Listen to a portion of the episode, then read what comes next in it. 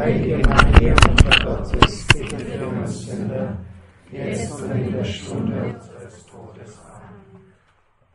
Ja, wir bitten dich, dass du jetzt bei uns bist, auch bei diesem Vortrag. Bitten um deinen Heiligen Geist, um ein offenes, bereites Herz und einfach, dass du uns da erwischt, wo du uns heute erwischen möchtest. Jeden Einzelnen, jedes Paar. Herr, wir danken dir, dass du uns hier zusammenführst und dass, dass wir aus deiner Gnade schöpfen dürfen. So sei dir Lobpreis und Ehre, Anbetung und Dank jetzt und in Ewigkeit. Amen.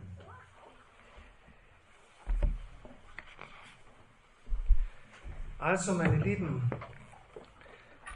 ich erst da, ich bleib, glaube ich, stehen, kann ich herumscheren und so. Tue lieber stehen beim Reden als sitzen. Also, ähm, ja, ich war natürlich etwas überrascht, nicht? Ich meine, das ist erst vor zwei Tagen, glaube ich, kam diese Anfrage, oder wann war das, Robert? Eine Woche schon? Was? Das ist so schnell vergangen, Wahnsinn. Gut. Und da war natürlich der Pater Karl angesagt, das ist natürlich, den kann ich natürlich nicht toppen, das ist ja klar. Aber gut, ich bin jetzt hier und ich freue mich, dass ich bei euch bin. Wie gesagt, es war etwas mühsam, das Ganze, weil es halt doch äh, von der Zeit her sehr eng war, sagen wir es mal so.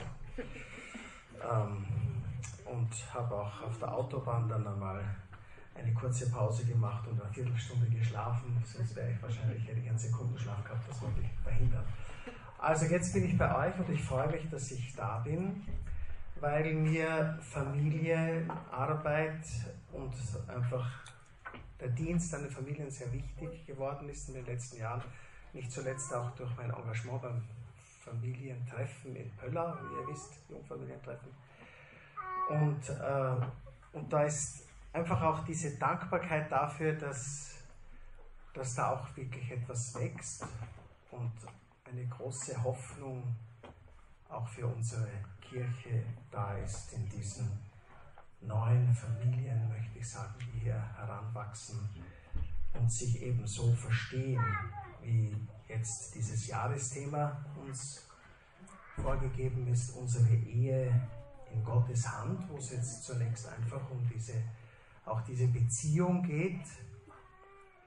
Beziehung will gelebt werden. Die Frage ist immer wie und was hilft uns dabei, dass dass wir da in einer guten Weise das leben und so, dass es fruchtbar wird. Unser unsere Ehe in Gottes Hand, das ist das Thema und ich wurde gebeten, einfach so einen Bogen einmal zu schlagen auch über dieses Thema. Das wird ja sicher sich entfalten, auch dann noch in verschiedenen anderen Vorträgen zu spezifischeren äh, Punkten und Aspekten, die wichtig sind für Beziehung. Ich möchte zunächst einfach einmal uns da versuchen abzuholen, wenn wir uns fragen, was bedeutet denn das, unsere Ehe in Gottes Hand? Was bedeutet das zunächst? Was heißt in Gottes Hand sein? Wir sehen ja die Hand Gottes nicht, also wir können Gott nicht sehen nur der Einzige, der am Herzen des Vaters ruht, er hat Gott gesehen. Und trotzdem sprechen wir davon, dass wir in Gottes Hand sind. Was bedeutet das? Also ich würde sagen, es bedeutet zum einen mal so etwas wie Geborgenheit. Habe mal kurz hineingehorcht, vor kurzem in Radio Maria, vielleicht hört dazu, der Christian Schmid hat über Geborgenheit geredet. Ich habe nicht gewusst, dass dieses Wort in keiner, An nicht in Englisch, nicht in Französisch, in anderen Sprachen nicht so existiert. Da gibt es Umschreibungen, aber es gibt dieses Wort Geborgenheit nicht. Es gibt es nur im Deutschen. Sich in Gottes Hand bergen, das heißt irgendwie zu Hause sein, geschützt sein, unter einem Segen stehen, Raum haben zur Entfaltung. Das würde ich so einmal definieren. Unsere Ehe ist in Gottes Hand. Und dann stellt sich für mich die Frage, was braucht unser Leben, als Ehepaar zunächst, dann auch als Familie natürlich, aber als Ehepaar zunächst, damit diese Wirklichkeit an uns also erfahrbar wird einerseits, aber auch ablesbar, sodass andere etwas merken. Oder dass unsere Präsenz, liebe dieses Wort, also das Apostolat der Präsenz ist ein, ein Schlagwort, das ich jetzt öfters habe, weil ich das selber in meinem Leben auch immer wieder erfahren darf, einfach, dass wir sind. Die heilige Katharina von Siena hat aber gesagt, wenn ihr seid, was ihr sein sollt, dann werden wir Feuer auf der Erde entzünden. Wenn ihr sein, seid, was ihr sein sollt. Und was sollen wir sein als Ehepaar, als Familie?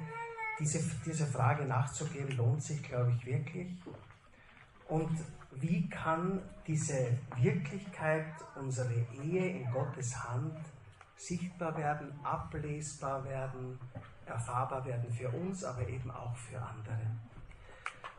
Und ich möchte einfach ein paar Basics bringen, möchte ich sagen. Das ist überhaupt gar nichts Neues. Also ich kann ja auch das nicht immer neu erfinden.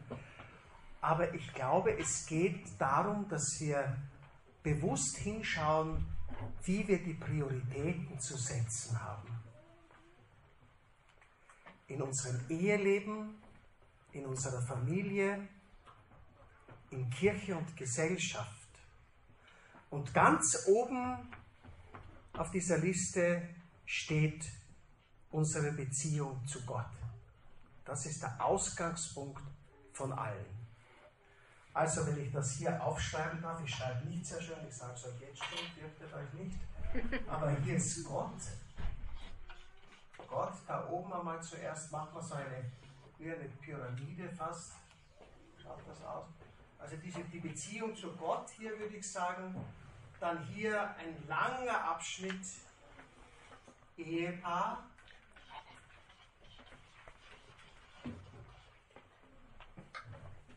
Dann Familie, also mit Kindern.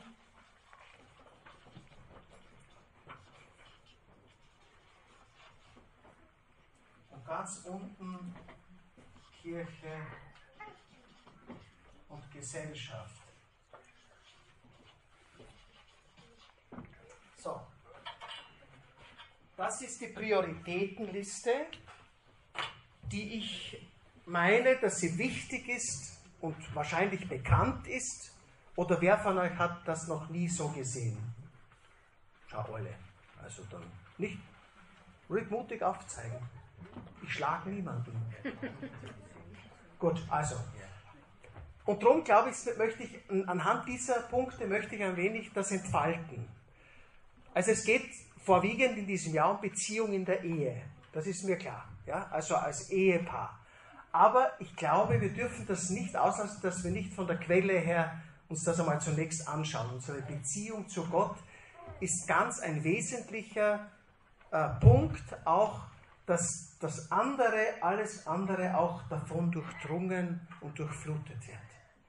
Und bei der Beziehung zu Gott geht es zunächst einmal um jeden Einzelnen. Ja? Also als, jetzt nicht einmal, zunächst einmal schon als Ehepaar, sondern jeder Einzelne, jede Frau, jeder Mann muss sich fragen oder darf sich immer wieder fragen, wie stehe ich in meiner Beziehung zu Gott? Wie schaut meine Beziehung zum Herrn aus? Ja? Wie schaut das aus? Wie lebe ich das? Was, was mache ich da konkret? Welche Akzente setze ich einfach als Person einmal, um deutlich zu machen, alles kommt von ihm. Alle Gnade kommt von ihm. Das ist das, was, was ich meine, sage ich einfach jetzt, behaupte ich jetzt einfach. Und ich glaube, als christliches, christliche Ehepaare äh, werden wir irgendwie alle zu diesem Punkt hinfinden. Alle Gnade kommt von Gott. Also was als Einzelner musst du dich fragen, wie meine Beziehung zu Gott ist, dann muss ich das Ehepaar fragen, da kommen wir dann noch dazu natürlich, wie ist das, wenn wir miteinander Gott suchen und unter der Hand Gottes leben. Was, was machen wir da, damit das irgendwie erkennbar wird, erfahrbar wird? Ja? Dann kommen die Kinder dazu, wie machen wir das als Familie? Ja? Und dann kommt als letztes im Hinblick auf Kirche und Gesellschaft, ist auch ein wichtiger Punkt, weil kein ganz unwichtiger, sagen wir so, aber er steht an der letzten Stelle. Das hat sie gesehen, ja. Und sagt ganz bewusst an letzter Stelle, weil das, auch das nur laufen und fruchtbar werden kann und wirklich ähm, für, die, für den Aufbau der Kirche und der Gesellschaft dienen kann, wenn diese anderen Bereiche stimmen. Wenn es da durcheinander kommt, dann wird es schwierig.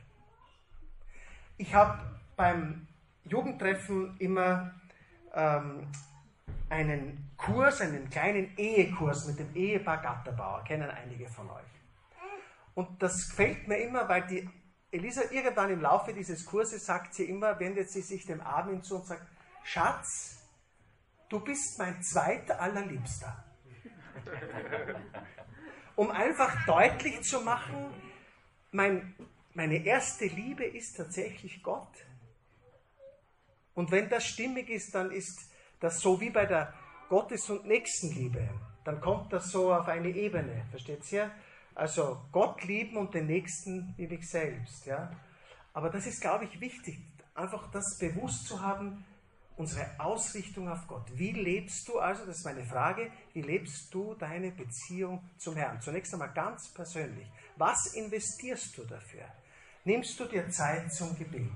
Hast du irgendwie so etwas wie vielleicht eine stille Zeit? Manchmal vielleicht nur ganz kurz, aber einen Moment am Tag, wo du sagst, der gehört mir und Gott allein. Ja? Also es hängt vor allem von der Situation der Familie natürlich ab. Wenn du eine Familie bist mit drei, vier Kindern, die sind alle klein, die rund um die Uhr beschäftigen, dann fragen sich die Mütter, wann soll ich da eine Zeit finden, eine stille Zeit. Das können die tun, die, die frommen Ordensleute, die können das machen, weil die haben ja Zeit den ganzen Tag, die tun eh nichts, anders wir beten und essen. Also, ja, ist manchmal so die Meinung. Also. Aber auf jeden Fall, das, das muss angepasst sein und trotzdem, glaube ich, der Akzent ist mir wichtig. Irgendwie muss ein Ausdruck da sein, ich will von Gott her mein Leben gestalten und ich will aus dieser Beziehung heraus leben. Es geht nicht darum, dass man irgendwas abspult, irgendwelche fromme Formeln abspult. Und das geht nicht. Es geht darum, dass ich Tag für Tag diesen Gott suche von ganzem Herzen und mit ganzer Seele, mit aller Kraft und in dabei Liebe. Darauf kommt es an. Das ist einmal das Erste, glaube ich. Und dann kommt als zweites da in der Beziehung zu Gott, in diesem oberen großen Bereich da, was macht ihr als Ehepaar? Ja, was macht ihr als Ehepaar? Wie schaut das unter euch aus? Es ist ja manchmal so, die Religion ist Privatsache, gell? Du es geht selbst meine Frau nichts an, was ich denke da. Aber das ist nicht so. Das, glaube ich, in einer Ehe sollte da eine, ein Austausch möglich sein, dass wir miteinander darüber reden, wie es uns mit dem lieben Gott geht, der manchmal gar nicht so lieb ist wie wir es empfinden zumindest.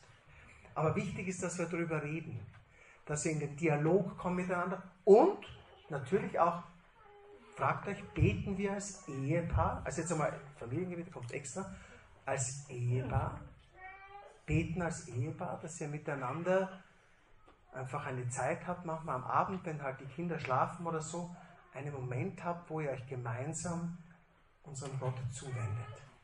Das, glaube ich, ist ganz auch etwas Wichtiges, scheint mir. Wenn das gelebt wird, dann, dann wird das Frucht bringen. Und es ist ja so, ein Ehepaar und eine Familie, das sagt die Mutter Teresa, die heilige Mutter Teresa, eine Familie, die betet, die bricht nicht auseinander, die, die kann bestehen. Ja? Also die Beziehung zu Gott, das ist einmal das Erste, was ich heute einfach geben möchte. Und dieser Beziehung zu Gott, die ihr persönlich als Ehepaar in der Familie lebt, also Familie dann ganz konkret mit den Kindern natürlich, kommt dann dazu, nicht? Haben wir Zeit miteinander, gibt es das Familiengebet und, und, und. Ja? Also das, was wir in Böller einüben zum Beispiel, das gibt es das. Das ist ganz wichtig, glaube ich.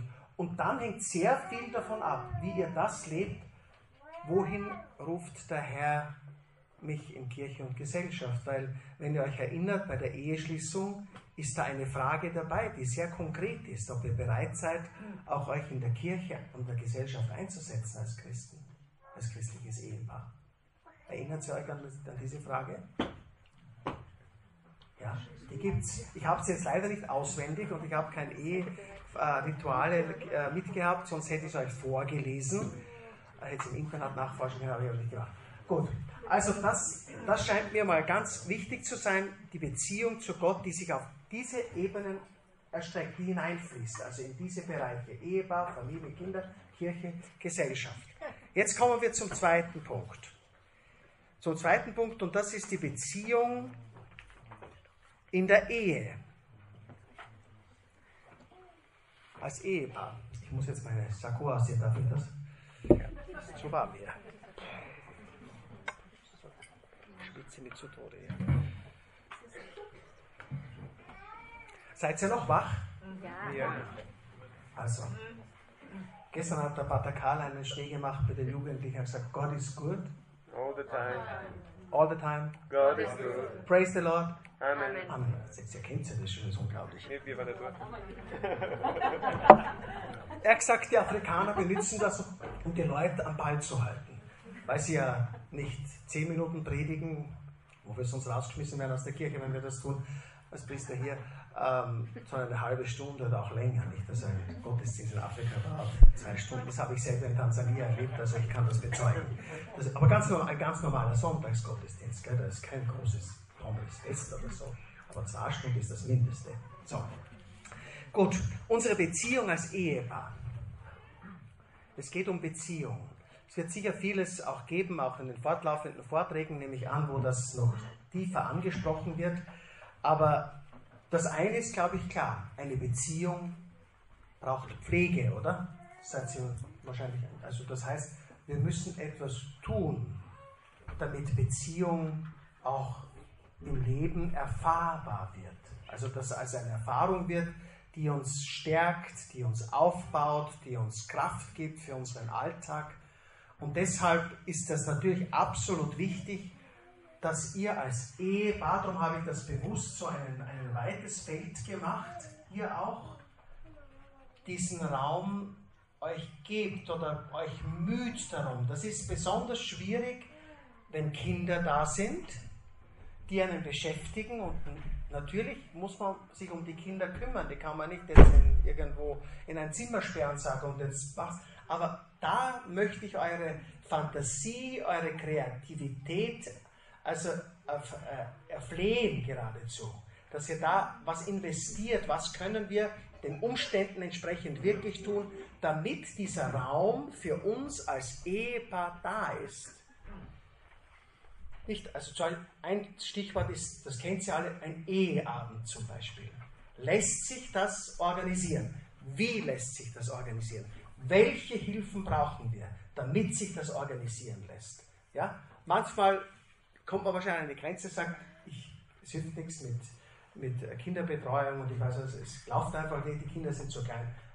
Da muss man andere Lösungen finden. Wir müssen es vielleicht doch zu Hause machen, weil es ist nämlich gut, wenn ihr einen Eheabend vielleicht sogar außerhalb irgendwo macht, miteinander schön essen geht und was Gutes euch gönnt und Zeit habt fürs Gespräch und eben nicht nur dann anfangen und welche Schuhe braucht die Katharina dann und welches Jackerl der Josef und so, das kann man dann anders besprechen. Also dass es ja einfach ein bisschen in die Tiefe geht, in diesen Dialog miteinander. Was, was ist wirklich wesentlich mir? Was treibt mich um? Was, was beschäftigt mich wirklich? Ich glaube, das, das ist eine große Wahrhaftigkeit und Ehrlichkeit sehr, sehr gefragt, finde ich. Aber es ist wichtig, einen Raum zu finden dafür und sich bewusst zu machen, ich darf mich nicht ständig ausreden auf Beruf. Da kommt der Beruf natürlich auch für die Männer, vor allem dann auch der Beruf dazu. Das kann oft eine Flucht sein, nicht? dass man sagt, naja, so wichtig bin ich da, dass das anderes eben zu kurz kommt. Und da, da muss man einfach, da müsst, da müsst ihr in den Dialog gehen. Wenn das sehr häufig passiert, müsst ihr versuchen, das anzusprechen als Paar und sagen, du, was können wir da unternehmen? Ich verstehe, kann die Frau zum Mann sagen, dass du da sehr gefordert bist in deinem Beruf. Aber wir dürfen unsere Ehe nicht aufs Spiel setzen, ob des Berufes. Das ist eine Katastrophe, wenn wir das tun. Also ihr, ich muss euch wirklich ermahnen, ihr müsst irgendwie einen Weg finden und das kann nur ein Paar selber finden. Das kann, da kann niemand dem anderen eine Vorschrift, eine Vorschrift machen. Das ist völlig Unsinn, weil jede Situation so individuell und spezifisch ist, dass das ein Wahnsinn wäre, wenn man sagt, so und so muss das machen, dann funktioniert es. Darum habe ich an eure Kreativität und eure Fantasie appelliert.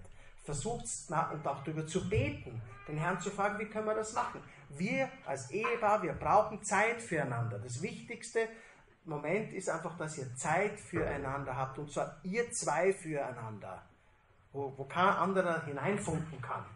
Das ist ganz wichtig. Also das, das braucht es auf jeden Fall. Eheabend, dann natürlich gehört zu dieser, zu dieser Beziehungspflege, dann habe ich ja schon erwähnt in diesem ersten Punkt mit Gott, dass natürlich auch dieses Thema, da geht es ja dann meistens auch wirklich in die Tiefe, wenn wir das anschneiden, denke ich, als Ehepaar könnte ich mir vorstellen, und dann auch miteinander ins Gebet kommen, dass wir Dinge, die vielleicht schwierig sind, gemeinsam vor Gott hintragen, ihn bitten, konkret bitten. Das hat mich gestern auch wieder neu irgendwie angestiftet, wie der Pater Karl gesagt hat, gesagt, wir erwarten nichts mehr von Gott. Wir dürfen den lieben Gott nicht so belästigen und beschäftigen. Oh ja, ihr dürft. Ihr sollt sogar, ihr müsst, damit das, damit das klappt. Versteht ihr? Also das, das gehört auch wesentlich dazu. Da kann Beziehung reifen und wachsen. Ja? Wenn, wenn das auch mit dem Beten klappt. Also das würde ich als ein, auch ein wesentliches Element, in, was die Beziehungspflege angeht, innerhalb also des Ehepaares auch hier erwähnen. Dann natürlich Raum für Zärtlichkeit braucht es. Ja. Raum für das eheliche Zusammenkommen. Ich spreche das ganz deutlich an, das ist wichtig, Erneuerung des Ehesakramentes. Versteht ihr? Also da muss irgendwie, das darf nicht einfach, also wenn, wenn man dann manchmal so in der Seelsorge dann Sachen begegnet dann sagt der, sagt der Mann zur, ja, also seit dem letzten Kind, ich glaube, das ist jetzt drei Jahre her, habe ich nie mit meiner Frau geschlafen. Hallo? Hallo? Wo sind wir? Das ist ganz schlimm. Ja, das ist ganz schlimm. Sage ich euch als Zölibär.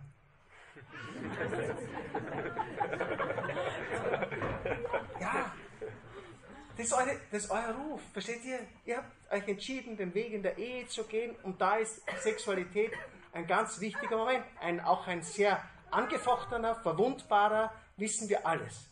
Hoffentlich, das wird irgendwie eigens kommen. Aber es ist ein wichtiger Punkt, darum sage ich das. Zur Beziehungspflege, glaube ich, gehört das dazu ganz, nicht nur dazu, ist wesentlich, würde ich sagen. Dazu, ist also eine Zugabe, ist nicht eine Zugabe, ist etwas Wesentliches, glaube ich.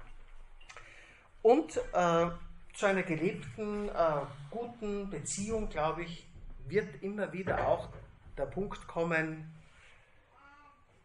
dass man halt nicht immer einer Meinung ist, oder? Und dass es halt auch zum Streit kommt. Und das ist grundsätzlich einmal nicht schlimm. Ja? Eine gesunde Streitkultur hat was für sich. Das muss man halt, kann man, da gibt es ja auch Hilfen, dass man das ein bisschen lernen kann. Entscheidend bleibt bei allem aber trotzdem die Versöhnung. Ja? Also bitte geht nie am Abend ins Bett, ohne euch versöhnt zu haben. Ich komme, das mache ich ein eigenes, zur Versöhnung sage ich einen eigenen Punkt. Ist, wie viel Zeit habe ich denn überhaupt noch? Sag mir bitte. Knapp eine halbe Stunde. Ah ja, gut. Okay, da möchte ich extra was sagen dazu, weil das, glaube ich, ist so wesentlich für eine Beziehungspflege, dass man es extra herausnehmen muss und noch einmal hinschauen muss, bewusster. Ja. Aber wie gesagt, miteinander diskutieren und streiten, das gehört auch dazu. Wichtig ist die Versöhnung. Ein Punkt ist, sagen wir, es kann sein, dass man nicht auf einen, einen gemeinsamen Nenner kommt in diesem Streit. Das mag schon sein. Und das kann, man muss irgendwann mal Stopp sagen. Wenn man merkt, man kommt nicht weiter, dann könnt ihr einfach sagen, du, Schatz, wir sagen jetzt Stopp. Wir kommen da jetzt nicht weiter, aber wir geben uns die Hand wenigstens. Und dann schauen wir weiter, wie es geht. Okay? Also versucht das. Ähm, also als Ehepaar. Das ist, wie gesagt, das wird ja das Hauptthema sein, aber ich glaube, man kann auch streifen zumindest auch den Punkt äh, als Familie mit Kindern. Auch da ist ja wichtig, dass Beziehung gelebt wird. Versteht ihr?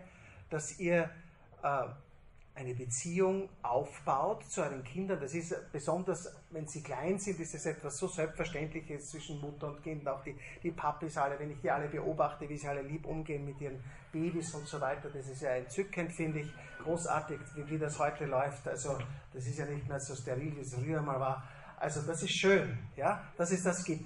Aber es gibt ja dann, wenn die Kinder größer werden, wenn es dann schwieriger wird und so weiter, dann müssen wir auch schauen, dass wir in Beziehung bleiben. Versteht ihr, dass, dass etwas stattfindet, dass etwas fließt, fließen kann zwischen Vater und Mutter und Kindern und dass die einfach miteinander eben auch, die Kinder merken, sie werden ernst genommen von den Eltern, auch mit ihren Fragen, mit ihren Unmöglichkeiten auch, die sie vielleicht manchmal aufs Tapet bringen, die man fast nicht aushält vielleicht manchmal, ja, aber dass man da bewusst schaut, wir müssen auch Zeit haben eben für die Kinder. Auch hier ist der Zeitfaktor wie beim Ehepaar in der Beziehung ein ganz ein wesentlicher. Und ich weiß, das ist in unserer Zeit eine große Herausforderung, besonders wenn die Kinder in die Schule kommen und so weiter und alle Aktivitäten haben und alle verschieden und irgendwie und was man kann, alles nicht mehr unter einen Hut bringt man sie sowieso nicht mehr. Ja? Aber das ist, glaube ich, entscheidend. Und wenn es möglich ist, ist am besten, glaube ich, wenn man versucht, in irgendeiner Weise wenigstens, was die Mahlzeit angeht, eine zumindest oder mehrere, gemeinsam einzunehmen, wenn das geht. Das, da, da, geht, da passiert viel am Tisch. An diesem Familientisch passieren ganz viele Verletzungen, viele Enttäuschungen und auch wo die Leute sich ins Abseits gedrängt fühlen. Wenn Leute beschreiben, wenn man sowas behandelt einmal mit den Leuten, die da Schwierigkeiten haben, sagen, und sie schauen, sie schauen sich das einmal an, wie das bei ihnen ausgeschaut hat in der Familie, sagen ja, bei uns hat es immer noch Kassen Kusch.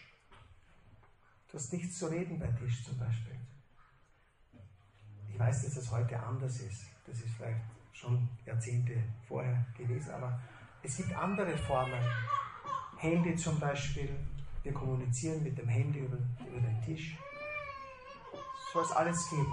Also solche Sachen nicht, sondern wirklich Zeit haben dort miteinander auch ins Gespräch zu kommen, die Kinder anzuhören, fragen, wie es geht, wie war es in der Schule. Wenn ein, ein erwachsener Mann mir sagen muss, mein Vater hat mich nie gefragt, wenn ich nach Hause gekommen bin, wie es mir geht. Nie nie gefragt, wie es mir in der Schule geht. Er hat höchstens zu mir gesagt, wenn ich gesagt habe, ich will jetzt diese Ausbildung machen, für das bist du jetzt blöd. Versteht ihr, was passiert? Wisst ihr, was da, was, was da abgeht? An seinem Familientisch, was da abgehen kann, wenn ihr miteinander seid. Aber er kann auch ganz, ganz positiv sein.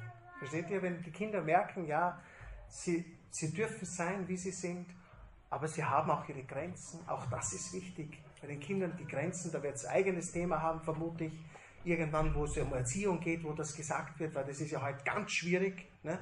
weil die Kinder, antiautoritäre Erziehung ist ja äh, Blödsinn, das ganz, ganz aus ist. Ich, hab, ich, ich war als Schüler, ich kann euch das sagen, das war ganz modern damals, es ist ja schon lange her, wie ich in der Schule war. Gell? Das war vor über 40 Jahren, weit über 40 Jahren inzwischen. Und da habe ich eine Professorin gehabt, die so eine Verfechterin war für diese antiautoritäre Erziehung. Sie hat eine Tochter gehabt, nicht nur eine Tochter, aber mehr geht es ja nicht aus. Ähm, auf jeden Fall, und die hat das so verfochten bis zum geht nicht. Und dann ein bisschen das Lesen über Summerhill und wie das alles geheißen hat, keine Ahnung. Ich habe das eh inzwischen Gott sei Dank alles vergessen.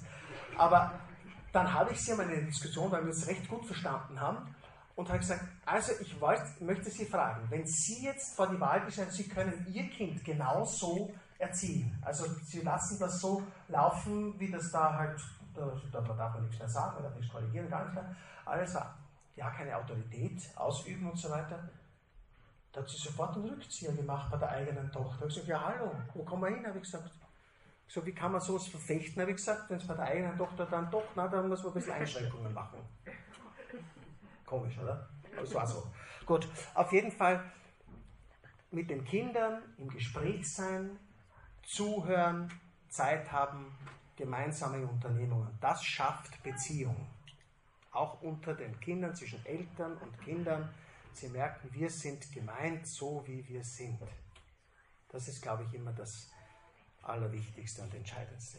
Dann, was sicher auch dazu kommt bei den Kindern, ist, was auch glaubt, wo ich sicher bin, dass das auch eine Stärkung und Belebung der Beziehung untereinander fördert ist, wenn ihr eure Aufgabe, eure priesterliche Aufgabe als Eltern wahrnimmt in der Glaubensunterweisung eurer Kinder. Ihnen von Gott erzählt oder teilhaben lasst an eurer Erfahrung, an dem, was euch wichtig ist. Ich bin sicher, bin gewiss, das schafft Beziehung. Das belebt die Beziehung, macht sie schön, macht sie fruchtbar. Also, das in der Familie. Und jetzt, wie gesagt, als letzten Punkt noch in diesem Beziehungsgeflecht da, in dieser Pyramide ist Kirche und Gesellschaft, weil ein Auftrag da ist, dass wir als Familie hineinstrahlen dürfen in diese, hineinstrahlen dürfen in die Welt, durch das, was wir sind. Ja? Und da wird's dann, da gibt es auch in den verschiedenen Stufen, je, je nachdem, wie die Familie situiert ist, ob eben kleine Kinder da sind, schon größere Kinder, vielleicht sogar erwachsene Kinder dann irgendwann einmal da sind, die schon sehr selbstständig sind, dann gibt es wenige oder mehr Möglichkeiten, das konkret werden zu lassen. Ich glaube, eine Familie mit kleinen Kindern hat die Aufgabe Nazareth. Daheim, zu Hause. Und das ist gut. Ist ein großer Dienst auch an der Kirche und an der Gesellschaft. Es ist nicht nichts, weil ich nicht in dem Pfarrgemeinderat bin und weil ich nicht diese Gruppe leite und weil ich nicht da mich engagiere und dort bin. Nein, es ist absolut ein ganz wesentlicher Dienst an Kirche und Gesellschaft, wenn ihr in der Situation seid, jetzt ist für uns Nazareth dran. Irgendwann kommt das öffentliche Auftreten. Auch das kommt dann und das möchte ich extra deshalb herausgreifen, weil ich glaube, dass das ähm, auf einer Seite etwas sehr Schönes sein kann und Wichtiges sein kann für die Kirche und für die Gesellschaft, dass wir uns dort engagieren und auch unsere Stimme erheben und uns einbringen, auch mit unserem Glauben, mit unseren Überzeugungen und so weiter. Ja. Das ist etwas Gutes, aber es birgt auch eine Gefahr. Es birgt eine Gefahr, dass diese drei wichtigen Bereiche immer kleiner werden. Und das ganz groß da. Das ist eine Gefahr, die sollte man sich bewusst machen. Das ist so gut gemeint und wir sind so gebraucht und es ist so wichtig, dass wir das machen, natürlich. Aber wenn es darunter leidet, also wenn also ein, ein, Parameter, äh, ein Barometer könnte sein, wenn zum Beispiel der Eheabend, der sonst gut geklappt hat, plötzlich so und so oft nicht mehr möglich ist, weil dieses Engagement da ist und weil ich dort muss ich einen Alpha-Kurs begleiten und dort, oh, da müsst ihr aufpassen. Da müsst ihr wirklich aufpassen das geht schneller, als ihr glaubt. Und dann, naja, dann redet man nicht mehr so viel miteinander, man betet nicht mehr so viel miteinander. Die persönliche Beziehung zu Gott äh, wird auch auf ein Minimum reduziert, weil wir sind ja so eifrig. Wir, wir setzen uns ja unglaublich ein da für Kirche und Gesellschaft. Gell? Also das ist wirklich, das, auch ein, das birgt auch, möchte ich sagen, ein Gefahrenpotenzial. Die, die Möglichkeiten. Das ist vor allem für jene Eltern, die schon Kinder haben, die eben selbstständig sind, wo man am Abend nicht unbedingt zu Hause sein muss oder wo ältere Kinder da sind, die auf die Kleineren aufpassen. Was wunderbar ist für den Eheabend zum Beispiel. Super. Auch da läuft's. Ich, habe aber, ich, ich war im Seminar spiritual, gell? Und, und da haben wir meinen Eltern äh, Tag gehabt und da war halt von einem Seminaristen war auch die Oma dabei und dann waren andere Ehepaare dabei, die, glaube ich, das war sogar vom Seminaristen, ich glaube, das war ein Einzelkind sogar und, und dann noch so und dann plötzlich kam es so, äh, ja, haben sie ins Gespräch gekommen und ich war dabei gesessen und dann kam es aufs Thema Kinder und dann hat die Oma gesagt, ja, ich habe Zähne gehabt. Das, die sind fast in Ohnmacht gefallen und gesagt, wie geht denn das? Wie kann man sowas schaffen? Ah, hat sie gesagt, die Oma, mit jedem Kind wird es leichter. Das war ihre Antwort. Mit jedem Kind wird es leichter.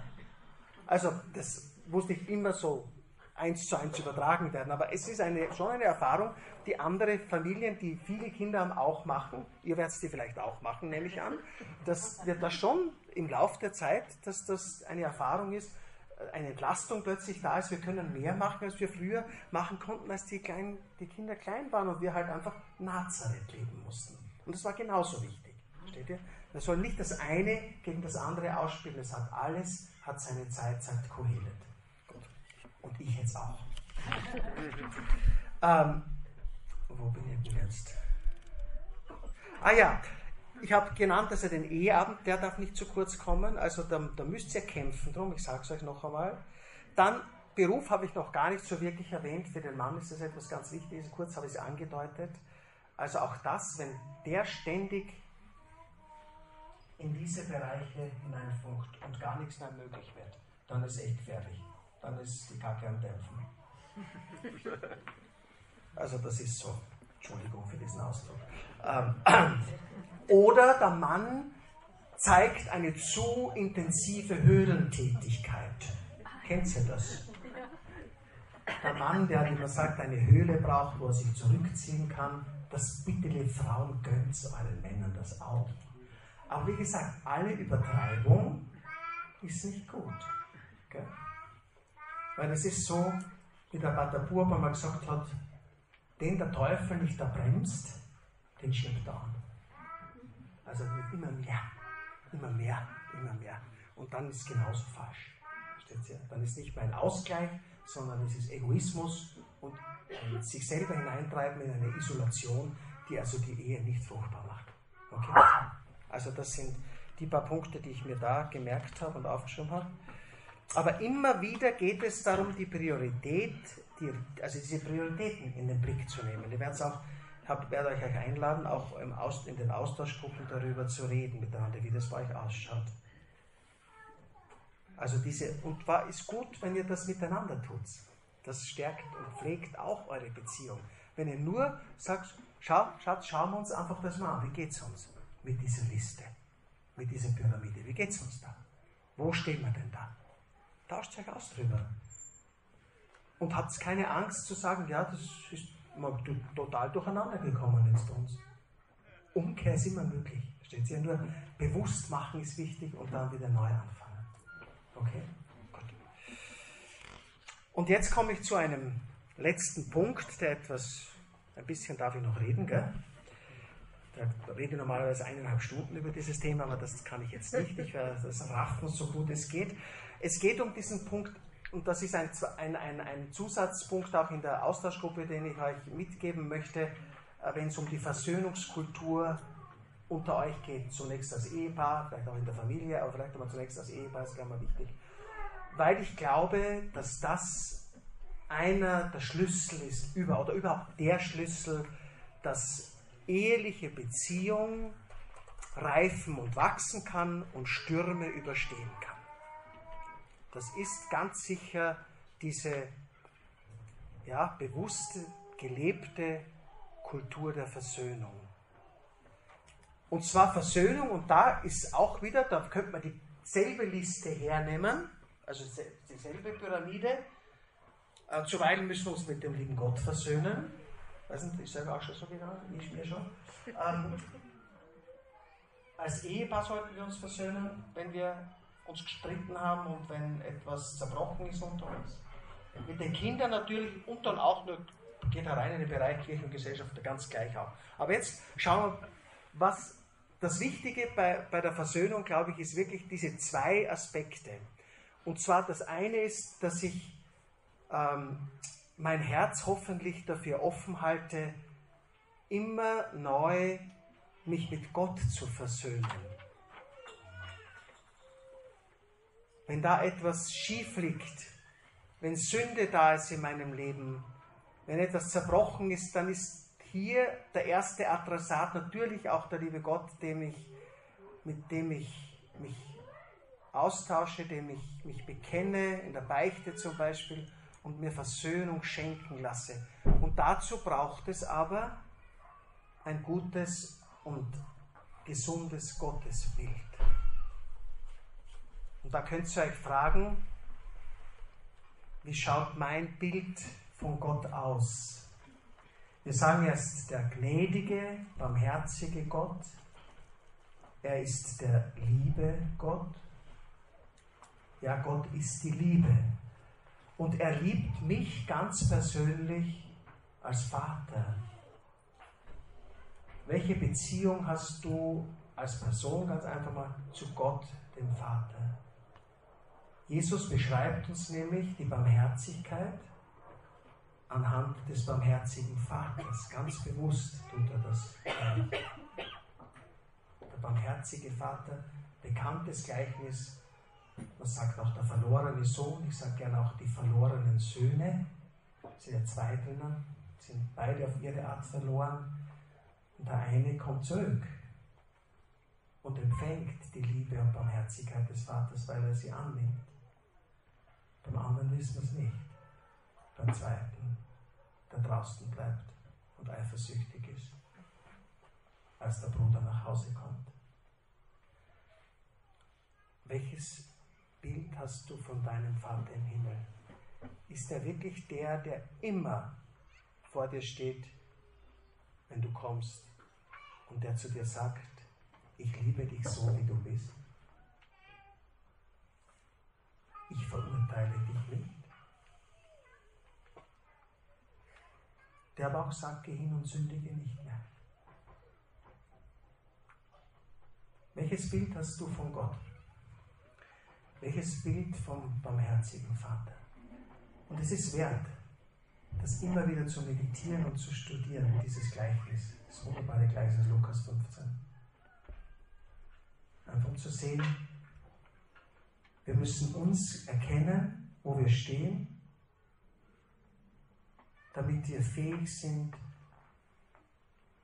die Umkehr zu wagen. So wie der jüngere Sohn der alles verloren hat und buchstäblich am Sautrog endet und dort in sich geht. Und wisst ihr, was das Schöne ist? Das finde ich immer so toll an diesem Gleichnis. Woran erinnert er sich, als es ihm so schlecht geht? Er erinnert sich daran, wie gut es zu Hause war. Und seine Ermutigung ist, aufzubrechen, dass er sagt, ich habe keine Sohnrechte mehr. Aber mein Vater war so gut zu den Tagelöhnern. Als so einer könnte wenigstens nur werden. Das ermutigt ihn aufzubrechen und zu gehen.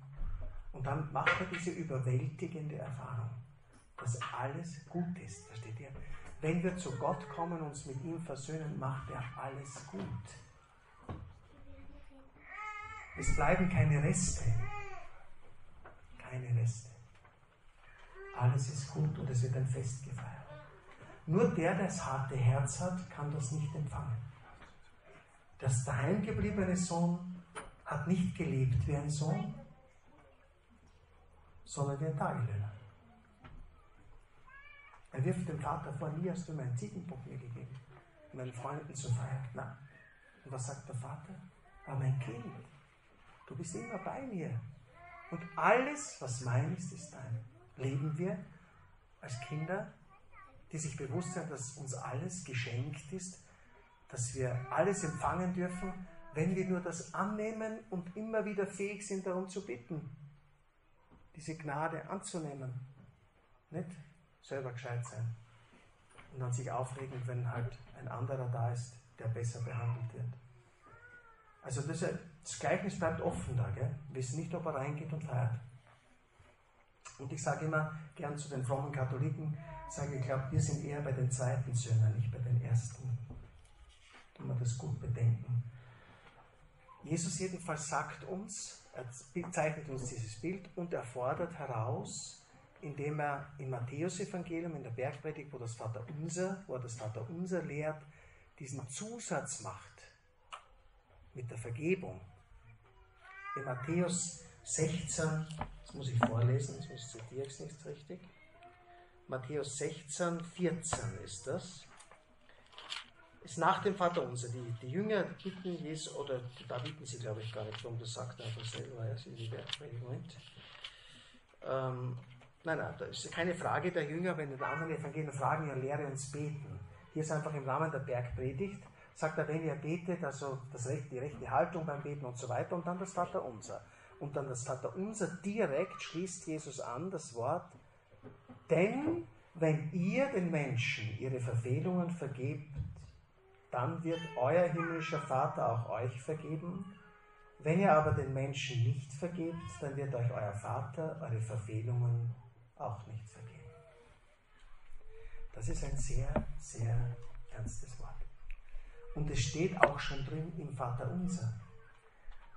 Einerseits die Vergebung, die ich von Gott annehme, und die Vergebung auf der anderen Seite, die ich dem anderen nicht verweigere. Denn hier ist die Bitte, Vater, vergib uns unsere Schuld, wie auch wir vergeben unseren Schuldigern. Das ist ein Satz. Seht zwei verschiedene Bitten. Es lässt sich nicht voneinander trennen. Das ist nicht erlaubt. Das eine geht nicht ohne das andere, sagt. Vergib uns unsere Schuld, wie auch wir vergeben denen, die uns an uns schuldig geworden sind. Also Vergebung ist etwas ganz Entscheidendes, glaube ich. Und Vergebung dann gerade auch als Ehepaar, würde ich sagen, da gibt es ja so viele Möglichkeiten, wo man halt Tag für Tag halt aneinander geraten kann durch verschiedenste Sachen und sich verletzt und was weiß ich, eine blöde Bemerkung macht und dann, und dann schmollt der eine und der andere läuft davon oder wie auch immer, keine Ahnung. Ja nicht in der Ehe, aber ich lasse mir das halt beschreiben hin und wieder. Ähm, und da ist Vergebungsbedarf. Versteht ihr? Das, das, das, das einfach, das ist, da ist ja nichts Schlimmes dran. Einfach zu wissen, eigentlich haben wir wahrscheinlich meistens irgendetwas, oft nur eine ganz, eine klitzekleinigkeit, wo wir Gelegenheit haben, dem anderen bewusst zu vergeben. Hat mir jetzt verletzt mit dieser Bemerkung und ich entscheide mich zum Beispiel für die Vergebung.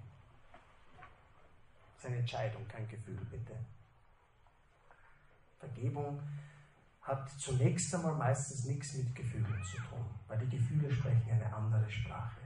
Es gibt Leute, die zum, also ich muss sagen, ich äh, höre ja einige Beichten und äh, aber sehr, sehr oft, das ist auffallend, dass ich sehr, sehr oft immer die Kurve kriege hin zur Vergebung, also kriegen muss, weil, weil ich sage, das ist der Schlüssel, das ist das Problem, das eigentliche Problem ist, dass Vergebung nicht gelebt wird. Oder nicht einmal die Entscheidung dafür getroffen wird. Und andere kommen wieder und sagen, ah, ich habe meinem Partner eh schon vergeben, aber wenn, ich, wenn er kommt und dann irgendetwas sagt, was halt mich verletzt hat, dann kommt der Groll und die Bitterkeit und dann habe ich natürlich einen Trumpf in der Tasche und den spiele ich aus und dann sind wir wieder am selben Punkt. Ich habe noch gar nichts vergeben, sage ich dann. Dann sage ich halt, da muss ich aufpassen nichts vergeben, dann sage ich mal, frage ich, hast du bewusst einmal eine Entscheidung getroffen? Einen ganz konkreten Punkt, sagen wir es einmal so, du musst nicht verallgemeinern, einen ganz konkreten Punkt, der dich sehr verletzt hat, nehmen wir sowas. Bewusst vergeben. Hast du das einmal die Entscheidung bewusst getroffen? Vor Gott und in deinem Herzen, ich vergebe meinem Mann, meiner Frau von ganzem Herzen, dass er sie mir das angetan hat. Wenn du das gemacht hast, dann sage ich dir zu, Gott nimmt dich in deiner Entscheidung ernst. Und er glaubt dir das, dass du das wirklich vollziehen willst. Dass die Gefühle kommen nachher, auch der Groll und die Bitterkeit plötzlich wieder da sind. Das sind Gefühle, die uns nicht durcheinander bringen sollen, sondern was kannst du tun? Ich rate den Leuten dann immer, du kannst eigentlich nichts anderes tun, als zu sagen, ich habe Jetzt ist, ist, ist, dieser Gedanke da und dieser vielleicht Hassgedanke oder Grollgedanke oder wer auch immer gegen meinen Mann, meine Frau. Und sage ich, ich habe aber vergeben und ich stehe zu meiner Entscheidung. Wisst ihr, das ist ein geistlicher Kampf.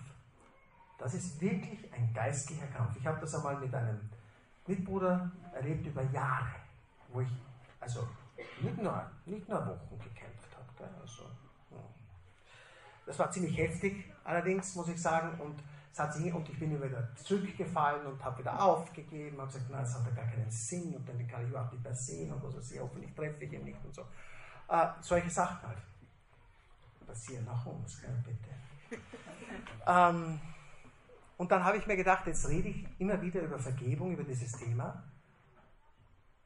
Ich muss auch selber dranbleiben.